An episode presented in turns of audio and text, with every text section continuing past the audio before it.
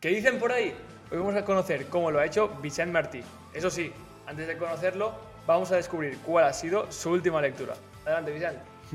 bueno, mi última lectura que, viene al pelo también con, este podcast es Soy introvertido y qué. Ostras, e, e, ese libro no lo he escuchado nunca. Mm. ¿De, ¿De, qué va? Bueno, básicamente de las, de las personas introvertidas, de, de, cómo somos, de cómo pensamos, eh, de cómo nos ve el mundo, de, cómo también reaccionamos a ciertas, a ciertas cosas y bueno, ha conseguido poner en, en palabras cosas que yo no sabía explicar de mí mismo. Entonces, ¿te ves bastante reflejado con introvertido? Sí, sí, sí, sí. De hecho, ahí, es una una broma que me refiero, salvando mucho las distancias eh, y, salvando mucho las distancias con la enfermedad que voy a, que voy a nombrar. Eh, mucha gente, sobre todo cuando estamos en más de una, dos, tres, cuatro, cinco personas eh, de mi familia y mi pareja, dicen que soy un poco autista y más bien soy introvertido en esa parte. entonces, sí, sí, me veo reflejado. Ahora, Vicente, ha pasado una cosa, y es que cuando has dicho el título de tu última lectura, se habrá escuchado un pitido. Y esto es porque en Así lo hacen, además de traer un loco cada domingo, también enviamos una cápsula de conocimiento de lunes a viernes. Y la primera cápsula siempre es el título de esta última lectura. Así que si se apuntan en asilohacen.com podrán descubrirla. Aunque hay que decir que si están viendo el vídeo, igual ya saben cuál es. Pero bueno, no pasa nada. Ahora sí, Vicente, ¿cómo estamos? Muy bien, muy bien, muy bien. Ah, encantado de estar aquí. Al fin nos hemos podido juntar entre unas cosas y otras, eh, pero nada. Hay que decir que, que, por muy chulo que esté hoy, yo casi seguro ya que me lo habré pasado mejor la otra vez que quedamos, porque hay que decir que quedamos para almorzar y dar una vuelta por la montaña, así que eh, va a estar complicado superar eso. bueno, vamos a intentarlo, vamos a intentarlo. Vamos a intentarlo. Vale, antes de empezar con, con saber cómo lo has hecho y tu historia, eh, me gustaría que te imaginases que vamos por, como íbamos otro día, caminando por la montaña y nos encontramos a alguien de, cara y nos para y nos pregunta, eh, perdona, ¿a qué os dedicáis? ¿Cómo le explicarías tú a esa persona a qué te dedicas? Bueno, precisamente con teniendo de referencia el título, el título anterior, yo le diría eh, me dedico al marketing y ya está, porque en ese momento no, no tengo como referencias de esa persona, tampoco sé si, si quiero abrirme. Eh, entonces, y aparte que al final explicar de, qué trabajo es un poco complicado, pues bueno, lo resumiría al máximo para pasar y seguir, seguir caminando y, ya está. Vale, me, gustaría que, la gente que nos está escuchando se quede con lo de me dedico al marketing. Porque conforme vayamos conociendo ahora tu historia y cómo lo has hecho, veremos que eres muchísimas más cosas que me dedico al marketing. Así que si te parece, abrimos el libro. ¿Dónde empieza esta historia? Bueno, eh, al final mi historia empieza el 23 de junio de 1995 cuando nací, o sea, a, partir de ahí ya, eh, al final luego siempre acabas haciendo un sesgo de retrospectiva o sesgo de confirmación hacia, hacia atrás y acabas conectando los puntos que al principio no tienes muy claro de dónde vienen, ¿no? Eh, es verdad que si nos venimos un poco más eh, al presente, a lo que es ya pues emprender o dedicarme a esto que, hemos dicho antes, pues entonces iríamos seguramente primero a, bachiller donde, donde yo no tenía muy claro qué estudiar. Eh, bueno, sí lo tenía claro, quería estudiar eh, ciencias de actividad física y del deporte porque me encanta el deporte. no me dejaron, mis padres me dijeron que no, que no estudiase eso que tenía capacidad para poder estudiar algo pues, más difícil o considerado mejor hasta cierto punto. Eh, y entonces ahí, bueno, pues ya se abre el melón de eh, qué quiero estudiar, de, ya que esto no se me permite, de en cierta manera. Eh, bueno, quise entrar en ingeniería mecánica, no, no, me, no, me, dio la nota, acabé estudiando ingeniería informática. y bueno, ahí ya yo creo que durante mucho tiempo, igual que tampoco me veía como profesor de educación física durante 50 años, tampoco me veía como programador, ni siquiera creo que se me diese muy, muy bien. ¿Te, gustaba cuando eh, entraste? ¿Eh? ¿Perdón? La, ingeniería informática, la informática, la programación y tal, ¿te gustaba cuando entraste o fue como la tercera ya por descarte? Bueno, es, los ordenadores siempre me han gustado. Desde, desde bien pequeño pues eh, tenía ordenador en casa, a mi padre también.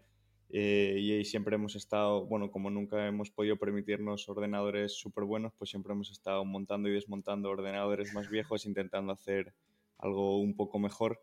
Eh, y yo creo que decidí eso pues porque tenía relación con algo que había hecho, porque tampoco lo tenía muy claro. No sabía muy bien qué era programar, ni siquiera la programación pero como era algo que había hecho, que me, que me había gustado, que había desmontado 70 ordenadores y los había vuelto a montar, pero más la parte hardware, no tanto la parte software, pues dije, bueno, pues vamos, pues vamos para allá. Tampoco tenía muy claro a esa edad y yo creo que eso es lo difícil, ¿no? Tener muy claro, eh, a qué te quieres dedicar. Y entonces era como, bueno, pues empecemos por aquí y ya veremos. Como al final ingeniería, más o menos, donde en el Politécnico de Valencia, no sé si en el resto es igual, ¿eh?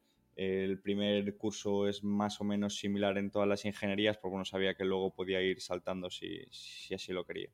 Me parece curioso el que entres a ingeniería informática más por la parte de hardware que la de software. Serías bueno, no, o sea, me refiero, era lo único que yo había hecho. O sea, ah, me refiero es que no tenía conocimiento de nada y como no sabía muy bien qué quería ser ni qué, ni qué me gustaba más allá del deporte, pues dije, bueno, lo único que he hecho y que me ha llamado la atención en los pues, de cuando era pequeño o más atrás era montar y desmontar ordenadores, que lo he hecho aquí con mi padre. Pues vamos para allá. O sea, tampoco con, con mucha. Ni, ni, sabiendo dónde me metía ni, ni nada por el estilo, yo creo. Empezando con. Empiezas ingeniería informática. ¿Ya, ¿Ya te surge alguna inquietud dentro de la carrera? Sí, porque, eh, bueno, o sea, me aburría mucho en clase. Eh, nos tenía, teníamos asistencia completamente obligatoria eh, firmábamos a todas las clases todos los días y contaban las firmas, por lo tanto tampoco te podías decir a algún amigo o algo en plan fírmame. Es verdad que tenías una serie de faltas que podías eh, ser injustificadas, pero a partir de ahí ya te suspendían la asignatura directamente.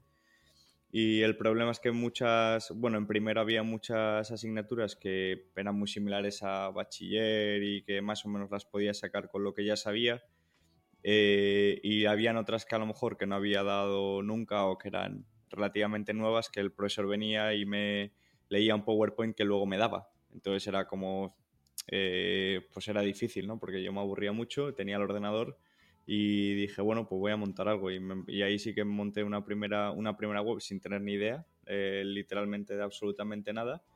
pues escogí un WordPress, no sé muy bien por qué tampoco. Eh, y monté una web de, de fútbol. Eh, con, con un compañero de la universidad me enseñó a una especie de scrapeo de datos eh, con la consola del navegador y con eso sacaba bases de datos estadísticas para tenerlas ahí en, en, mi web y poder hacer análisis técnicos de, de los partidos. porque yo estaba, o sea, a mí lo que me gustaba, yo estaba jugando a fútbol, me saqué el título de entrenador, estaba entrenando, eh, a la vez y entonces, bueno, pues era lo que me gustaba y decidí enfocarlo por ahí. Sí, me mola, me mola porque me suena bastante la historia de Rodado cuando empezó con su primer proyectito que también iba relacionado con el tema del fútbol y demás. Así que él luego pues, lo, escaló un poco y, y, creció, pero me, me, resuena mucho la historia de empezar con un compañero de la uni dos personas que os aburréis en clase y empezar a creer. Bueno, o sea, no, no empezamos juntos. Él me enseñó a cómo, porque sí tenía un poco más de destreza a programar y ah, le pregunté, oye, ¿cómo puedo hacer esto para poder sacar estos datos? Y me enseñó cómo él lo hacía eh, y así lo aprendí. Y de hecho es algo que sigo utilizando a día de hoy, eh, porque para mí es muy, muy sencillo de hacer. Eh, con los conocimientos que se me quedaron de la carrera, pues es, voy, tiro con eso sin ningún problema. Eh, y, nada, o sea, me refiero, pero el proyecto era mío completamente. De hecho, a él no le gusta el fútbol ni nada por el estilo, o sea, no, no.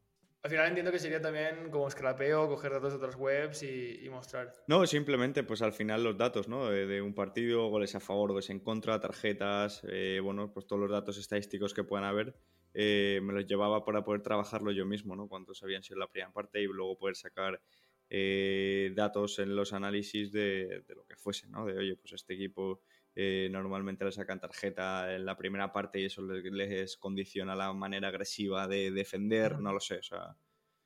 Mm. y, con este primer proyecto, porque a veces pasa de que em, hay personas que sí que lo enfocan más por, por mera curiosidad, por, por, porque es una cosa más, como tú decías, me gusta el fútbol, pues hago una aplicación para mí para fútbol, o ya le veías un trasfondo de negocio que esto podía monetizarse. No, no, que va, que va. O sea, me refiero, lo hacía porque era lo que me gustaba y porque creía que así aprendía a ser mejor entrenador. O sea, no. ¿Sabes? Era como una herramienta más que tenías tú para Claro, claro. O sea, lo que pasa pues que al final muchas de las cosas que luego he ido haciendo, pues utilizo estas eh, mini proyectos que son míos o mini cosas que hago para, para incluso desarrollar una habilidad. En ese caso, pues desarrollé eh, aprendí lo que era WordPress, aprendí a montar todo eso, incluso también pues lo mismo, ¿no? Para, para poder scrapear, que es algo que me he llevado hasta día de hoy. Eh, bueno, pues con el objetivo principal, que era como ser mejor entrenador, por así decirlo, pues aprendí otras habilidades que me han servido hasta el día de hoy. ¿Cómo, ¿Cómo, continúa después de este proyecto que hasta el día de hoy mantienes? No, no, no mantengo, que va, que va. Ese, ese proyecto es duro, o sea, pero no, habéis dicho que sí que continuabas mirando datos. Oye, por, eso por tu parte. O sea, no, no, pero para otro tipo de aplicaciones, ah, vale, otro tipo de cosas. Los conocimientos, vale, vale, vale. Sí, sí, sí. Todavía tiene la aplicación. O sea, no, no, que todavía sigo usando como el cómo hacía las cosas en ese momento eh, a, a, día de hoy, ¿no? Que es algo muy simple, pero bueno, que, que, que a mí me sirve, porque no necesito complicarlo ni hacerlo perfecto, necesito que me funcione y que yo pueda hacerlo. O sea, que al final ese es el punto. Eh, ¿Cómo continúa esto? Bueno, pues esto yo creo que al final eh, se juntó un poco el, asunto de, oye, pues ya sé hacer una web, podría hacer varias. Se juntó el eh, que comentábamos antes, me aburro, me aburro mucho en clase. Y pues todo segundo de, de, carrera me pasé un año intentando convencer a mis padres de dejarme la universidad para tener un año sabático de la universidad y poder emprender. Al final esto fue un, un, año bastante largo, me refiero que al final aquí se resume muy, muy rápido, pero recuerdo bueno, que la, madre de, mi pareja pues me ayudó también incluso a hacer los números, eh, en el sentido de que me costaba lo mismo prácticamente ser autónomo pagando las cuotas desde el primer día, eh, pagando seguro de responsabilidad civil, etcétera, etcétera, que lo que me costaba la matrícula de la carrera. Eh, y bueno, y luego en un acto de rebeldía en julio, cuando se acabasen las matrículas, pues no me matriculé Llegué cinco minutos antes a casa de que se acabara el plazo, mis padres estaban en la cama eh, y me dijeron que no era momento de hablar ahora, porque claro, nunca se había tomado la decisión de si me dejaban o no, yo intentaba que me dejasen. Eh, y bueno, yo siempre digo que es el único acto de rebeldía que he hecho en mi vida, porque siempre he sido bastante buena en ese sentido. Eh, y entonces, pues como me dijeron eso, yo me fui a dormir y a partir de ese momento se me abría un camino de yo no he hecho esto para tocarme la nariz, yo he hecho esto porque quería, quiero intentarlo y aparte de que luego me pueda salir bien o no, necesito demostrar a mis padres que esto tenía sentido. Eh, y entonces desde ese primer día pues ya eh, me levantaba pronto y aunque me veyesen delante del ordenador ni siquiera sabiendo muy bien lo que hacía, eh, bueno pues les demostraba que no había dejado la carrera para estar durmiendo todos los días o para irme por ahí o para hacer cualquier otra cosa. Y ahí ya, bueno, pues em, recuerdo ese verano también que, que monté un proyecto que se llamaba tusgorras.com porque se, se, habían puesto de moda las gorras planas eh, y no, nadie las vendía por internet. Encontré... Pues yo, yo creo que 2016 sería. Hace como 7, 8 años. Eh, nada, no se, no se vendían, encontré un proveedor por internet y dije voy a montar una, bueno, pues aprendí a montar un WordPress con WooCommerce y entonces hacerlo tienda online y en ese momento, eh, para que veas que el proyecto anterior tenía cero de, cero de negocio, eh, ahí me doy cuenta de que nadie visita la web y entonces descubro lo que es el marketing que hasta ahora ni siquiera sabía lo que era. Yo pensaba que tú hacías una web y ya te hacías millonario y no la visitó ni mi madre. Y entonces ahí eh, descubrí, oye, que no, que para, para que tengas gente tienes que hacer marketing.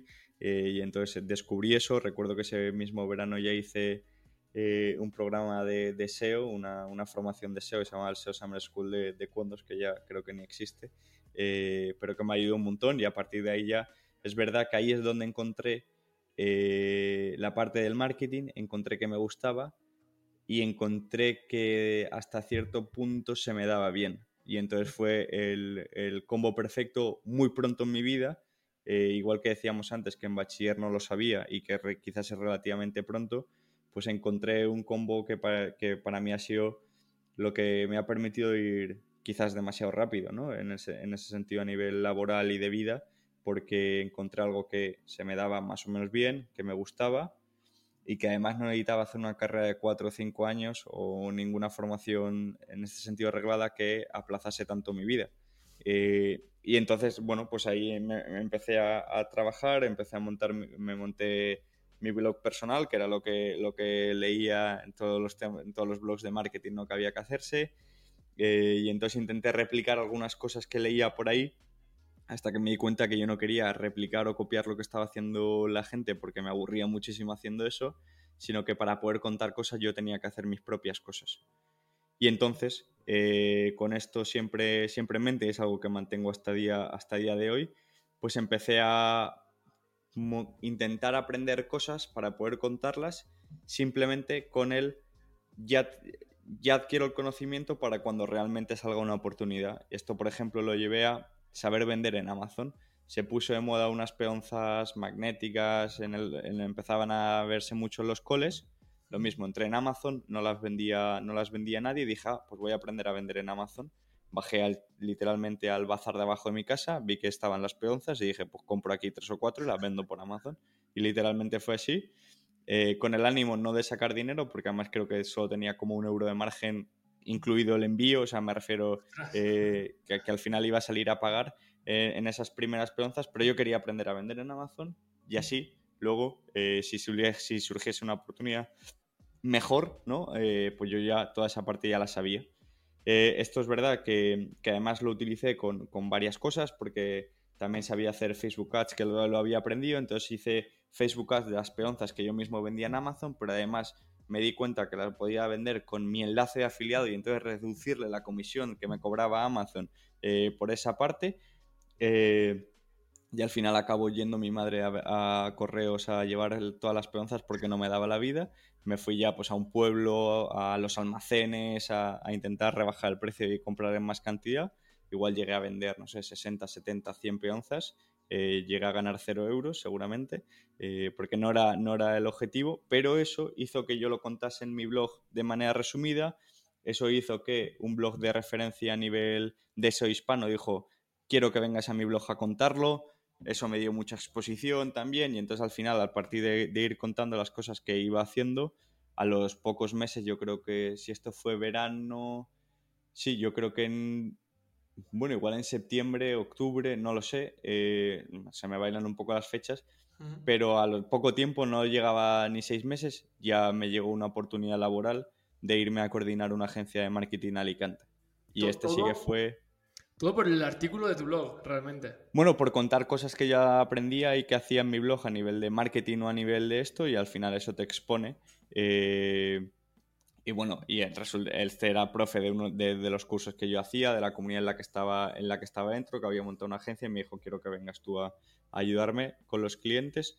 Eh, claro, porque yo había contado todo lo que sabía de Facebook Ads, de no sé qué, de, de lanzamiento, o sea, al final hay un montón de cosas.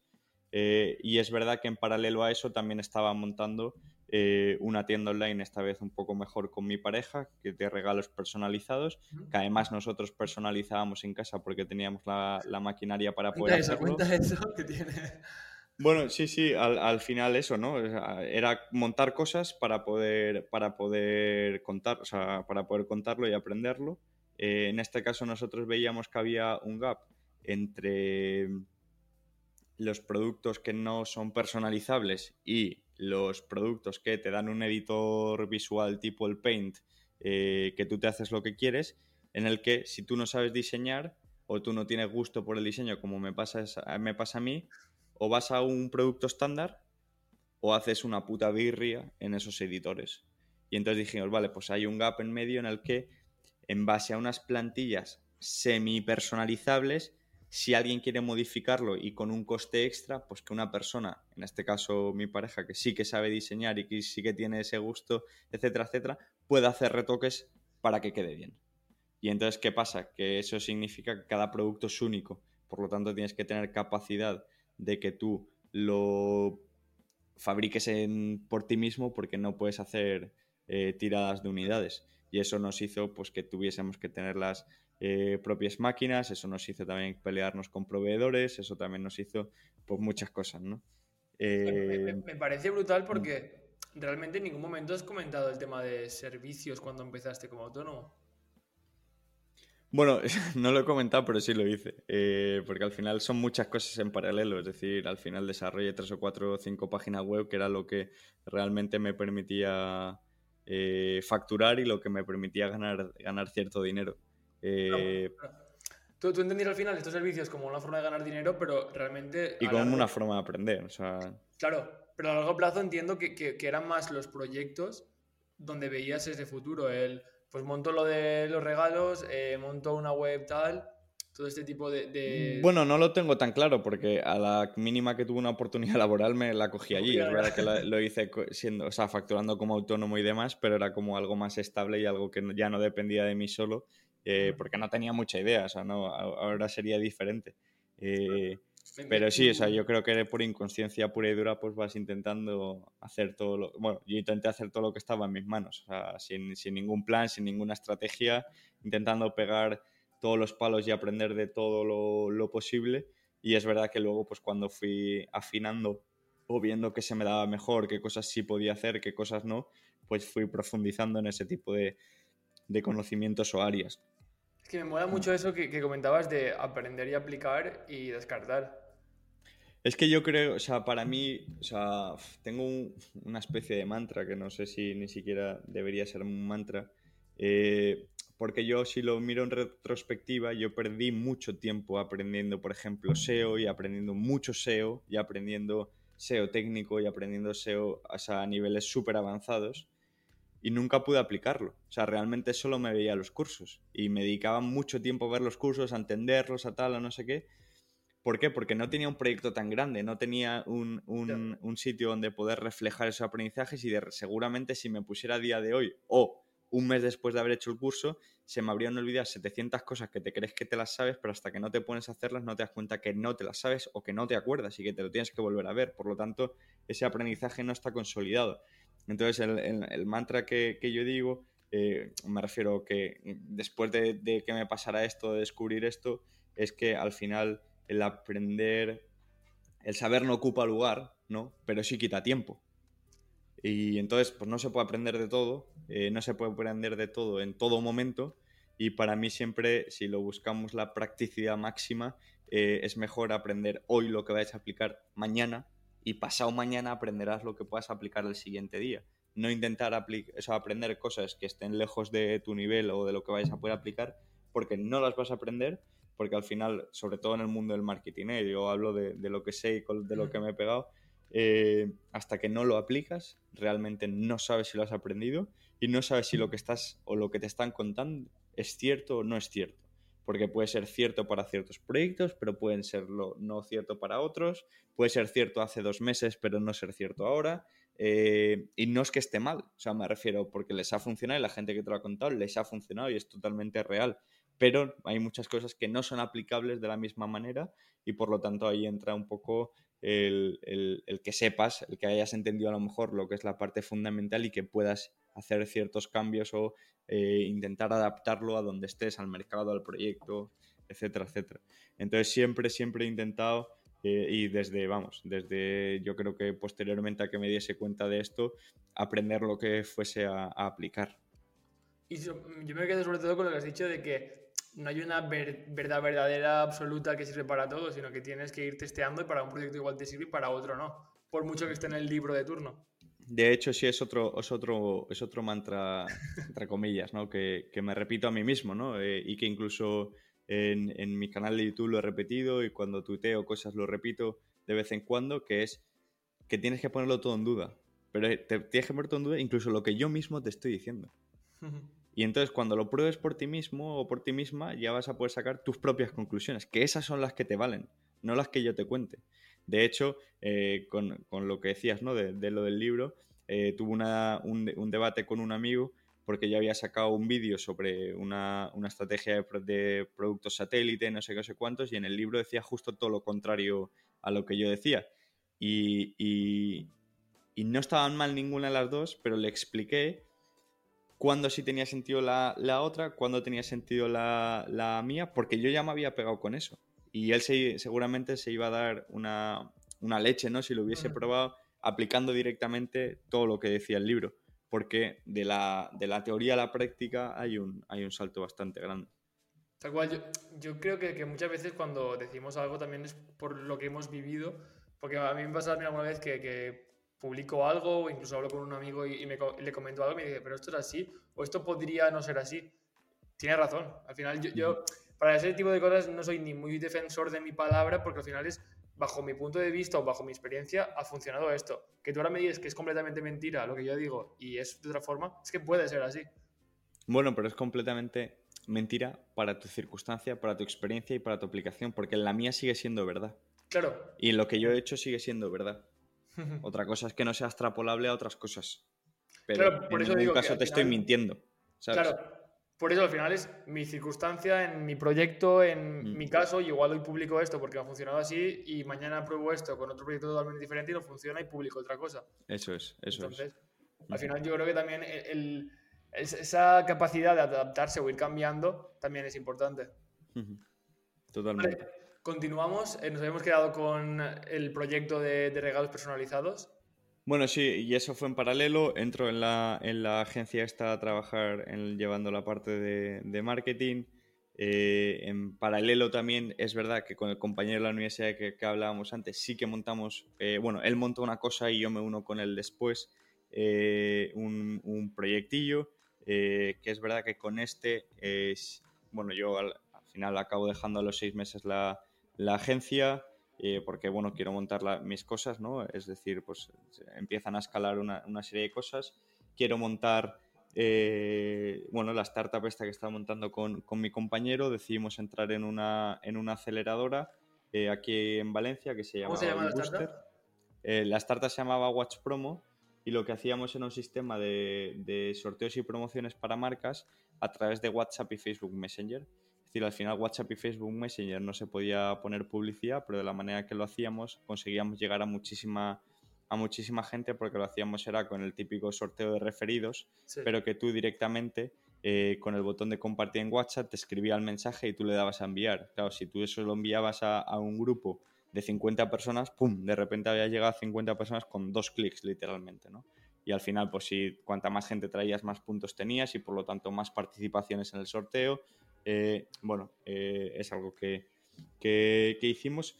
Luego, cuando entramos en esta aceleradora, hasta ahora no habíamos trabajado nunca juntos eh, como tal. al final estaba cada uno en su casa y íbamos haciendo cosillas, pero, pero poco. Eh, y bueno, cuando llegamos a, entrar, a trabajar juntos ocho horas, codo con codo, eh, en la misma mesa, etcétera, etcétera, nos dimos cuenta que no podíamos trabajar juntos.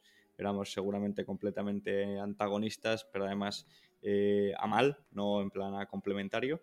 Y, y, entonces en ese momento, que ya llevábamos como casi mitad de la aceleración, decido que ah, voy a abandonar el proyecto, que, lo, que, que me salgo yo, que era su proyecto, que no hay ningún problema eh, que mejor ahora, ¿no? Evidentemente, que todavía es pronto y lo podemos hacer sin ningún, sin ningún tipo de problema.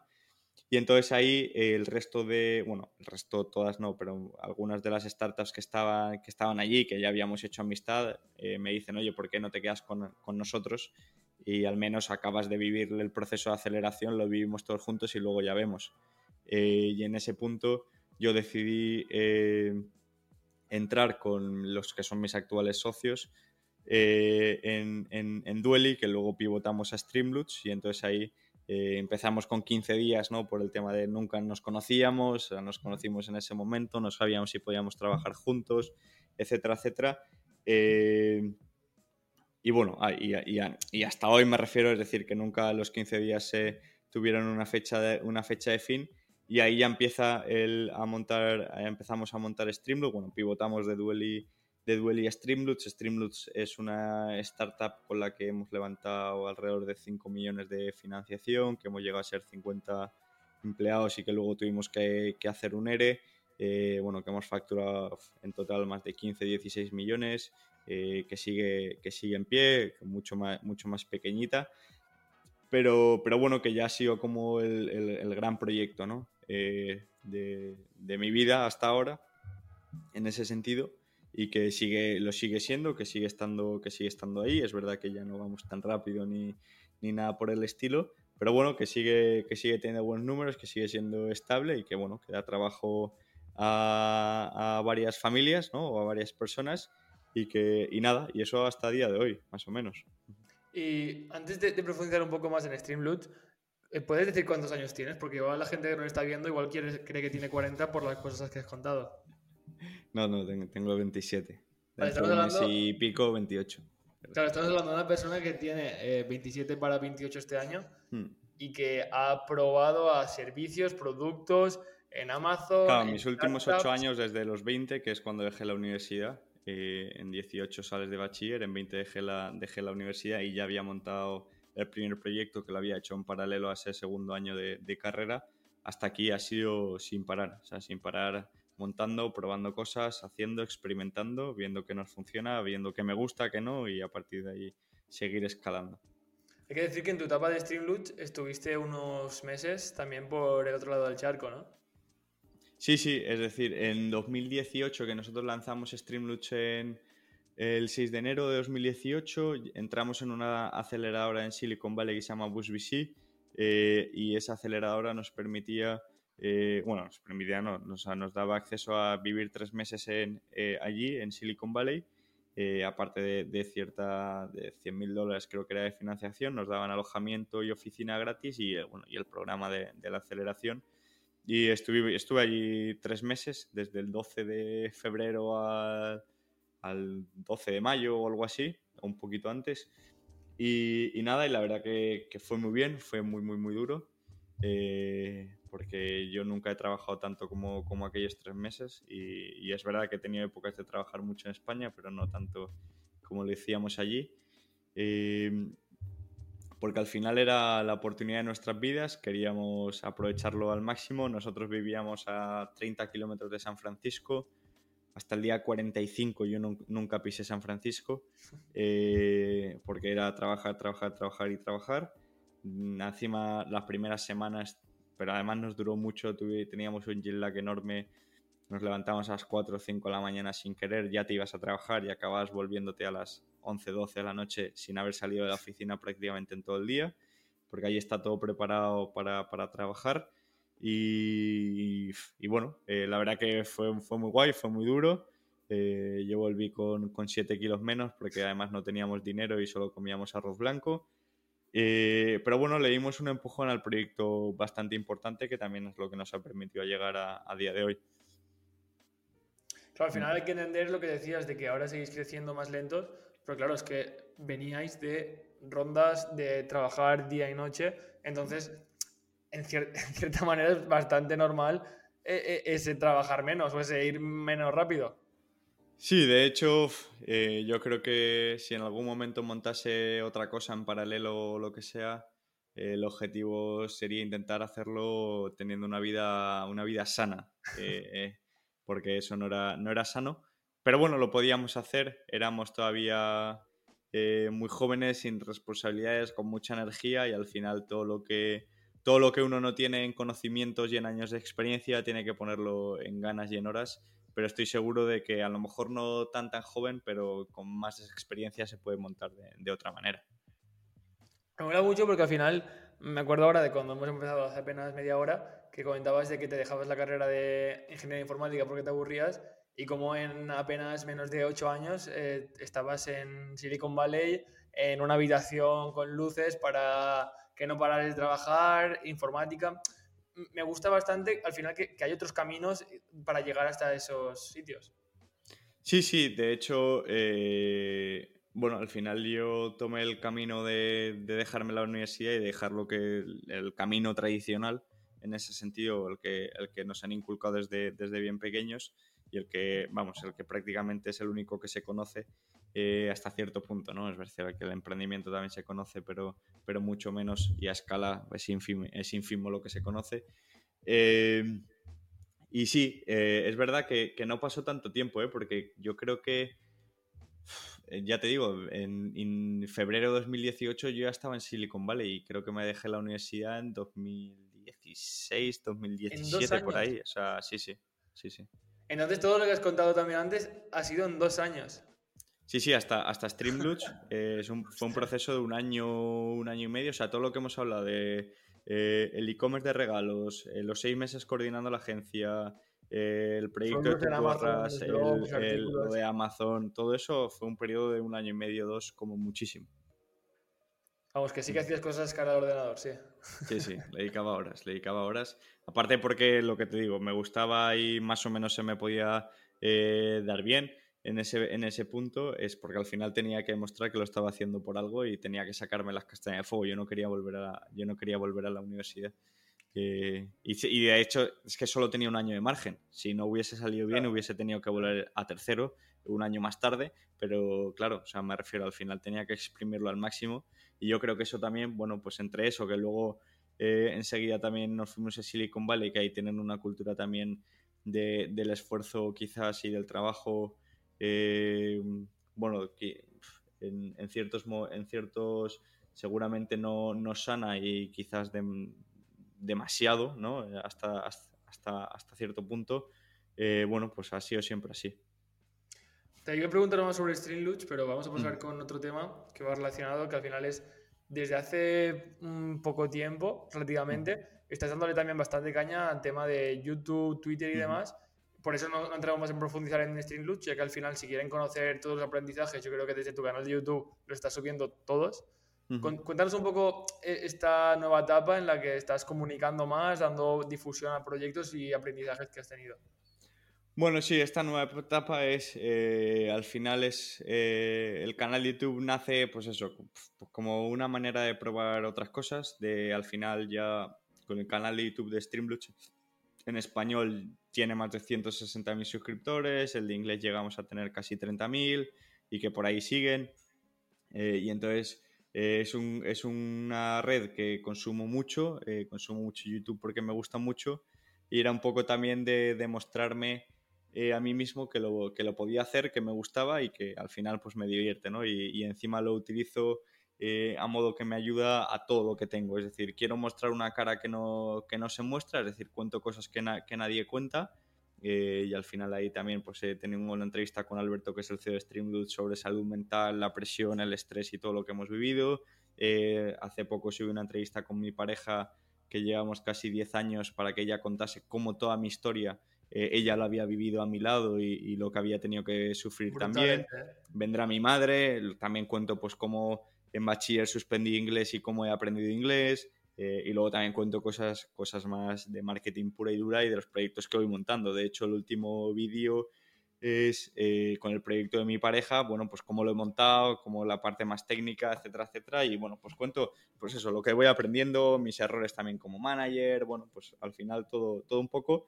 Y además lo utilizo pues para eh, utilizar Streamloots y monetizar de una manera diferente y poder enseñar que también se puede usar Streamloots de una manera diferente. Además lo utilizo también para poder eh, eh, usar Metricool, que es otra, otra parte donde trabajo a nivel de redes sociales como usuario hardcore de la herramienta para poder encontrar, oye, dónde están los fallos que me sería útil, que no me sería útil y por lo tanto avanzar más rápido. Y entonces suelo intentar buscar ese tipo de cosas, ¿no? Es decir, eh, qué proyectos o qué cosas eh, o mini cosas me ayudan en todas las patas de mi vida eh, a nivel laboral. uno porque quiero contarlo, otro porque me, gusta YouTube, otro porque en Streamlabs me ayuda a demostrar esto y encima en Metricool me ayuda porque es con, con, redes sociales y me ayuda a ser usuario hardcore y a buscar un poco las cosquillas al producto para, para acabar mejorándolo, ¿no? Parece brutal cómo has sabido conectar al final todas las áreas de tu vida para que sea súper optimizado todo. Más que optimizado es que yo creo que si no fuese así, lo abandonaría mucho antes. Eh, de hecho, tuve una conversación una vez con un amigo que él me decía que, lo que envidiaba, eh, no que lo envidiaba, ¿no? sino lo que eh, como que más le gustaba de mí o algo que destacaba de mí, a lo mejor podía haber sido esa, esa constancia o esa eh, o esa disciplina y yo le digo que no la tengo realmente. Eh, cuando son cosas para mí no tengo esa disciplina, cuando, eh, cuando monto proyectos solos que nunca los suelo montar es porque no tengo esa disciplina o esa constancia y porque al final acabo abandonando antes y el hecho de conectarlo con tantos puntos y tener tantas excusas para poder hacerlo es precisamente para hacerme trampas y de no abandonarlo, porque si no duraría muy poco. Me gusta mucho la palabra excusa, de hecho alguna vez lo he comentado también con algún loco que ha venido y es el que no, a veces nos ponemos buenas excusas que nos empujan a, hacer cosas y creo que, que, la palabra excusa tiene una connotación muy negativa y para muchas cosas es bastante más positivo que negativo. Vale, sí, al pues final es como todo en general, depende cómo lo uses, es una herramienta eh, buena o mala. Tal cual. Pues yo creo que ya conocemos tu historia, sabemos ya un poco cómo lo has hecho, así que vamos a pasar con cinco áreas que para mí son muy importantes y que me encantaría saber cómo las entiendes tú, cómo las trabajas. La primera es el cuerpo. Yo lo entiendo como el único vehículo que tenemos. Ni coche ni bici no vale nada. Si no estamos bien nosotros, poco vamos a hacer. Y yo creo que tú y yo somos personas que pasamos bastante tiempo sentados. ¿Tú cómo haces para cuidar tu tiempo? ¿Cómo lo entiendes?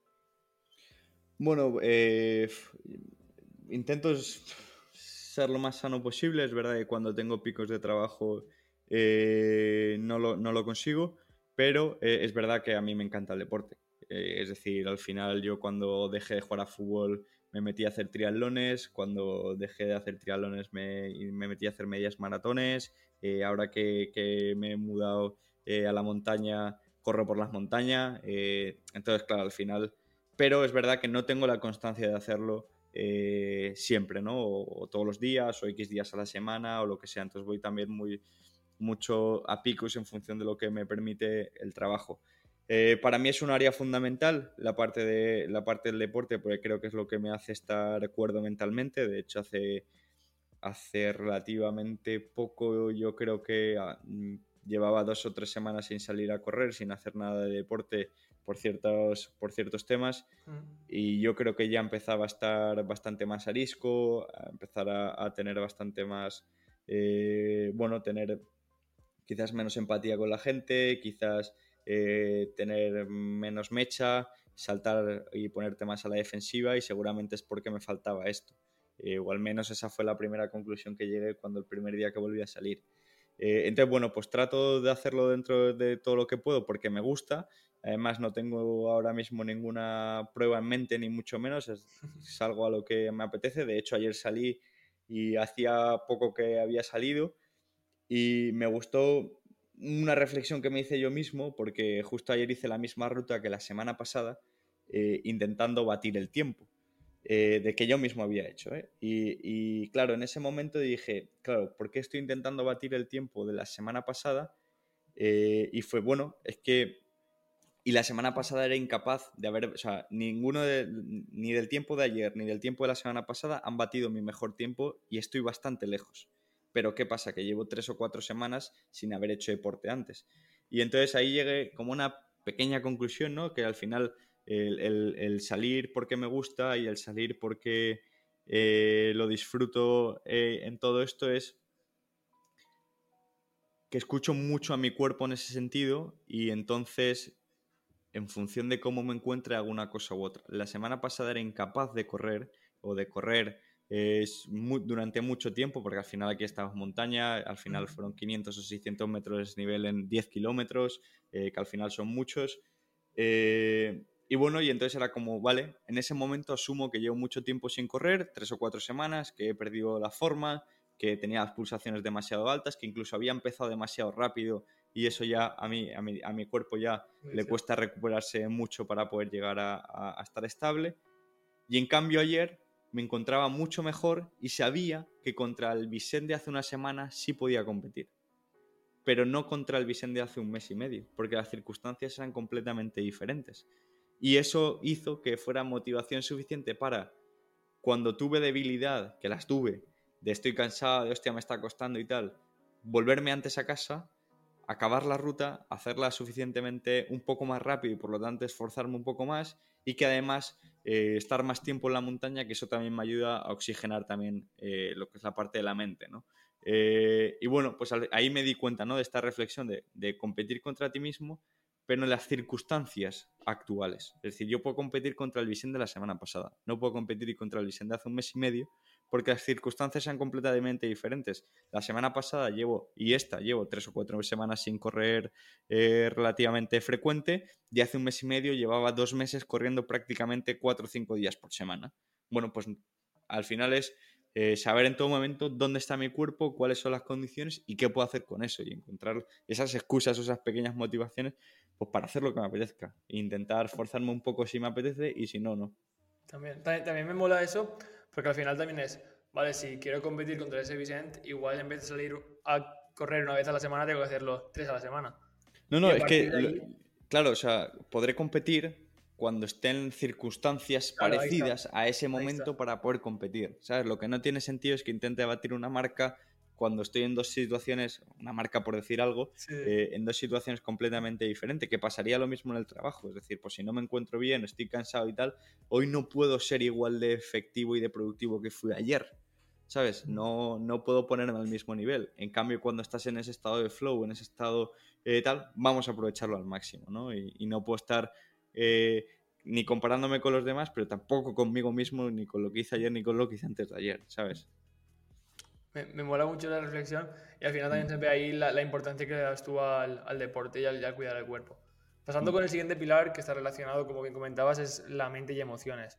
Cuando trabajamos con clientes muchas veces nos llevamos problemas suyos como si fueran nuestros. Y mm. cuando trabajas con clientes o cuando trabajas con un equipo, cuando trabajas con personas. ¿Tú cómo has gestionado todo este tipo de, problemas? Bueno, yo eh, lo gestiono mal. Eh, porque, bueno, al final todo viene también al, libro del principio, ¿no? Eh, al ser introvertido, yo no quiero contarle nada a nadie, eh, no porque no quiera, eh, sino porque creo que no lo necesito, que es mentira, y ya me di cuenta con, con la psicóloga. y aparte también porque cuando yo acabo de trabajar no quiero hablar más de trabajo, porque bastantes horas ya le he hecho como para encima estar recordando otra vez todo lo mismo, ¿no? Y, bueno, y es algo, que, es algo que me cuesta, aparte también lo contaba en la entrevista con, mi pareja, porque al final soy una persona que no quiere preocupar a nadie. Por lo tanto, si, si me abro eh, como emocionalmente o si me abro a contar mis problemas y mis preocupaciones, que están muy lejos de ser problemas o preocupaciones para el resto de la gente, pero para mí sí lo son, porque estoy en una posición y tengo esa suerte de estar en una posición privilegiada, eh, pues todavía siento que tengo menos capacidad o, debería de no, de no tener estos no de no tener estos problemas, sino de no contarlos, porque el resto tiene problemas mucho más importantes que yo. Eh, y bueno, pues al final eso crea, crea una bola que, si no, que si no lo saco, pues, pues es difícil. Eh, es verdad que esa parte sí que la reflexiono mucho conmigo. Ya has visto que, ayer mismo eh, hablo, mucho conmigo y tengo muchas reflexiones, intento conocerme y yo pensaba que antes de ir psicólogo me conocía y me conocía bastante, pero todavía eh, había, había cosas de mí que no conocía. Eh, bueno, pues es una parte que, intento trabajar, que seguramente sea mi kriptonita o mi debilidad, ¿no? por así decirlo, y por ende también tengo que, quizás trabajarla más que el resto porque es una parte muy importante. O sea... entiendo perfectamente. En ese aspecto yo también me veo bastante reflejado también. Cuando tengo algún problema pienso que realmente no es, no, es tanto que a la gente tampoco le va a importar. Yo creo que también muchas veces esto viene de, conceptos igual de, de, las ventas o el marketing que también nos, nos pone mucho el, el escucha, el, el, poner atención en el cliente. Y yo creo que a veces lo llevamos a lo personal y no tiene que ir tanto por ahí. Bueno, y porque veo a gente a mi alrededor y que tiene problemas que considero que son más importantes o más, más vitales, ¿no? O, más de la base. Los míos son, eh, pues a lo mejor problemas más, si, si, lo pusiéramos en una escala que no se pueden comparar uno con otro, pues si tengo al lado una persona que, que no tiene trabajo, es muy diferente su problema a eh, mi problema que es, hostia, ¿cómo consigo crecer al 15% y pasar de facturar 400.000 a 450.000 en un mes? Hmm. Pero sigue siendo un problema para mí. Porque si no lo consigo me genera una serie de, circunstancias, ¿no? Pues claro, al final eso, eh, si haces todo el rato ese tipo de comparaciones, pues es, pues es difícil, ¿no? Pasando con, con, el tercer pilar, es el tiempo y la productividad que nos ha ocupado, que son cosas bastante diferentes. Soy una persona muy sistemática, me gusta tener, para mí el calendar es un templo, me lo todo ahí, utilizo el Koda y demás. Me gustaría saber tú cómo, cómo haces para gestionar tu tiempo, eres una persona muy organizada, utilizas herramientas. Bueno, intento ser una persona más organizada de lo que normalmente sería por naturaleza. Es verdad que todo lo que esté en el calendario aparece, si no está en el calendario eh, no existe. De hecho, tengo calendar eh, en común con, mi pareja y es una manera de que no se me olviden las cosas y, de, y también de poder tener despejada la mente. O sea, yo no quiero estar recordando o acordándome de, hostia, tienes que acordar de esto, acordar de esto. No, no, ya tengo herramientas para que me hagan ese trabajo, ¿no? Y de eso también me, permite más descansar y tener la, mente más liberada. Eh, es verdad que he pasado por una época en la de intentar ser ultra productivo y me he dado cuenta que seguramente para ser eh, productivo hace falta también no serlo. Eh, y o sea, yo era una persona en el que escuchaba todo, absolutamente todo a por dos para poder eh, consumir el doble en el mismo tiempo, intentar hacer pues varias cosas a la vez y no al final estar presente en lo que en lo que realmente uno tiene que estar. Y bueno, y yo creo que me he dado cuenta de que, de que eso no es bueno, de que al final eh, escuchas por escuchar o te, estás engañando a ti mismo, ¿no? Te estás poniendo excusas de que crees que lo estás haciendo cuando realmente no es así o no, no estás cogiendo todo lo que, lo que deberías y es algo que, que he intentado cambiar. Es verdad que intento, eh, pues por ejemplo, con el tema del tiempo y al final está un poco relacionado en, el móvil pues tengo una pantallita de, cuánto tiempo, eh, o sea, en la, en la, home principal, por así decirlo, cuánto tiempo he dedicado al, al, móvil. Eh, nunca me lo llevo a la, a la cama, lo dejo fuera eh, de la habitación.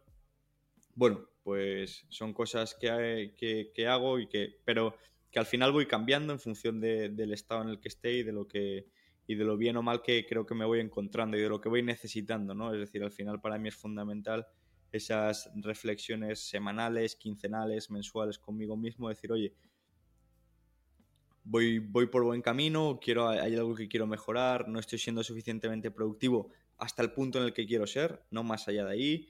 Eh, intento pues buscarme herramientas o intentar cambiar ciertas, ciertas cosillas para intentar mejorarlo. O sea, al final también se ve ahí lo que valoras tu tiempo. Yo en ese aspecto también me veo muy reflejado y lo digo a veces que, que soy muy egoísta de tiempo, de que me, me gusta tenerlo todo bastante bien cuadrado y controlado para saber que tengo tiempo libre y que a lo que voy a invertir tiempo realmente es una cosa que quiero hacer, que, que me va a aportar y demás. También es de veras que no es lo mejor siempre, que también hay, hay que tener momentos en los que no te aporte nada, que, que tengas libre albedrío.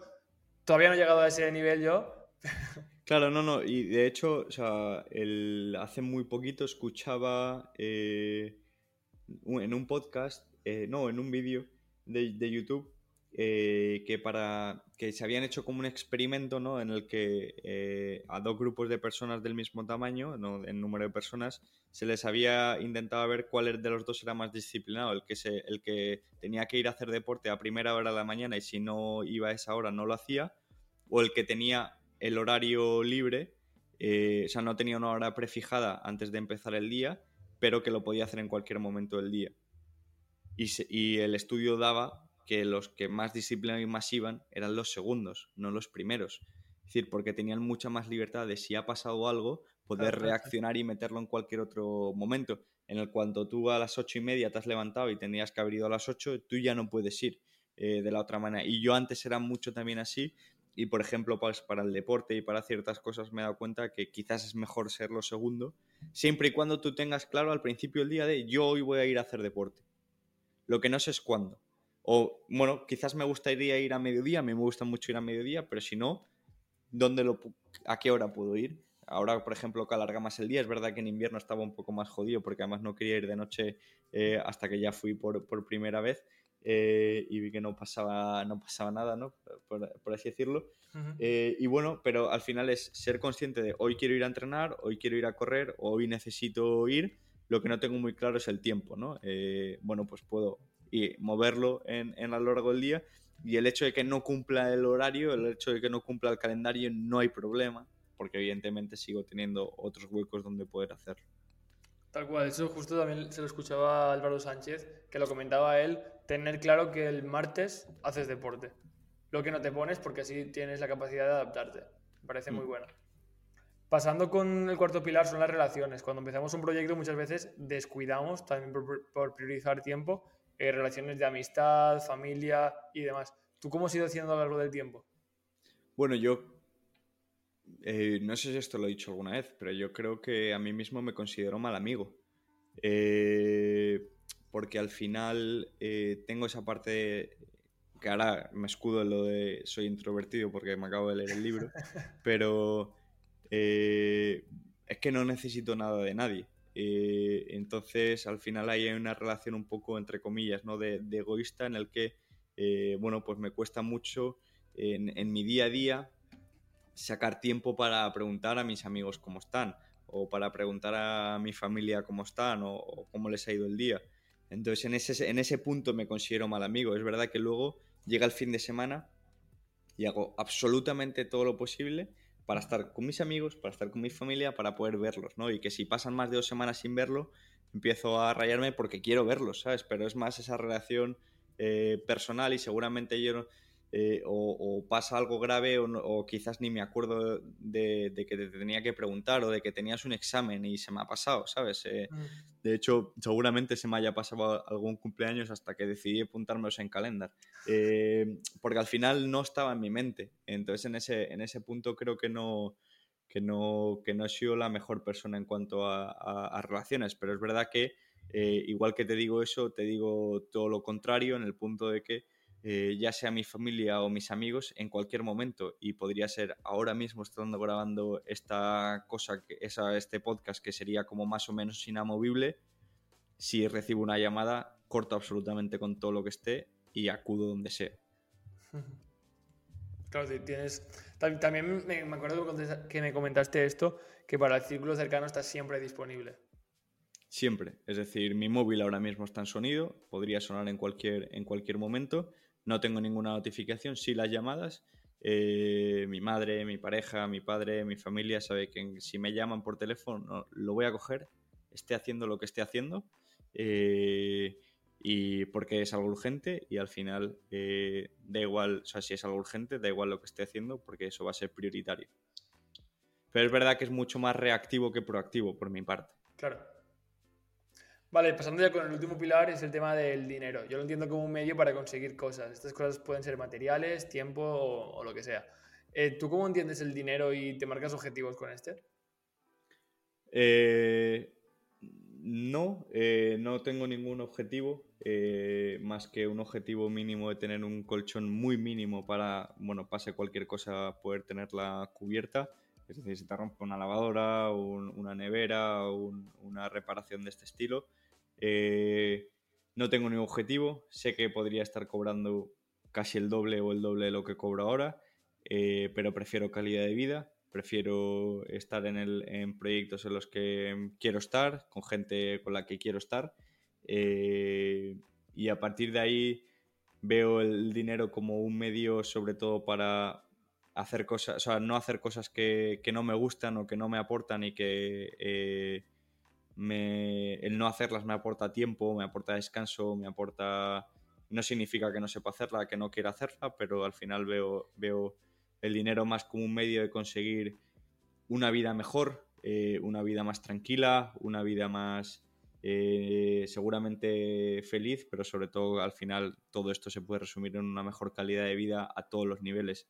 Soy una persona que es bastante poco caprichosa, que para comprarme unos cascos de 100 euros, que son los de que utilizo para irme a correr, para mi trabajo, para no sé qué, me cuesta seis meses para comprármelos, que tengo estos cascos que son los de 12 euros de, de, Apple y que cada vez que se me rompen me vuelvo a comprar los mismos porque no quiero gastarme más dinero en ese sentido, que tengo el ratón que lo mismo vale 10 euros porque no soy cero caprichoso y es parte de mi, de mi herramienta de trabajo, pero me va bien, es suficiente y con eso, y con eso tiro. Eh, pero en cambio, pues para otras cosas no lo soy. Eh, al final, eh, bueno, pues tengo otra, otra serie de, de, tareas, pues a lo mejor en casa o cualquier cosa cubiertas, o me gusta menos cocinar y preferiría pedir, sobre todo antes que vivía en Valencia, ahora, ahora tengo bastante limitado ese, ese, asunto. bueno, pues para unas cosas sí, pero al final como tú, o sea, muy parecido a verlo como un medio de conseguir una mejor calidad de vida. Eh, y, bueno, creo que ahora estoy en esa posición que eh, bastante privilegiada, que, que, tengo una calidad de vida muy, muy, muy buena, eh, que tengo suficiente dinero como para, para vivir cada día y que al final eso también hace que no me tenga que preocupar demasiado por ello. Vale, pues conociendo ya tu historia, cómo lo has hecho y estas cinco áreas, ya nos queda la última pregunta, que sería saber la historia de quién te gustaría conocer para ver si lo podemos traer por aquí el podcast. No sé si ha venido y lo has dicho antes, y es que cuando más, cuando hemos hablado pre-programa eh, y hemos hablado de esto, es el que primero se me ha venido a la cabeza, porque ayer estaba escuchando su podcast y era Víctor Rodado. Eh, porque bueno, escuché en, el podcast de Ancla que al final me, veía también muy, muy reflejado lo que comentaba y he dicho, bueno, pues, pues si, no, si no ha pasado, me gustaría. Y así... Pues todavía no ha salido. Bueno, no, cuando salga el tuyo ya habrá salido. Entonces, sí. Así que lo, vas a poder escuchar si, quieres, si tienes alguna otra, propuesta. Eh... Bueno, podría ser eh, Alberto, el CEO de Streamloots, eh, Juanpa, el CEO de Metricool, que son gente con la que trabajo, Víctor Campuzano también. Bueno, al final, bueno, lo que pasa que al final son también amigos y es verdad que hay mucha parte a lo mejor que puedo conocer, pero seguramente haya otras cosas que no sepa o que, me gustaría conocer, claro. Vale, pues me apunto los tres que has dicho e intentaré ponerme en contacto con ellos a ver si se animan a contar sus locuras y cómo lo han hecho. Genial. Así que si, quieren seguir un poco eh, tus proyectos, tus nuevos proyectos que estoy seguro que irán saliendo, eh, ¿por dónde lo pueden hacer? Pues son o, en mi Twitter, que es Vicente Martí barra baja, o en el canal de YouTube, que es exactamente igual, Vicente Martí barra baja. Eh, ahí, voy, ahí soy donde más activo soy y donde, y donde lo cuento todo, básicamente. Vale, perfecto. Pues junto a estos canales, apuntándose en asilohacen.com, recibirán esas cinco cápsulas de conocimiento de este episodio y yo creo que, que, ya lo tenemos. Así que muchísimas gracias, Vicente, y nos vemos. Nada, muchas gracias a ti, muchas gracias a ti, es un placer.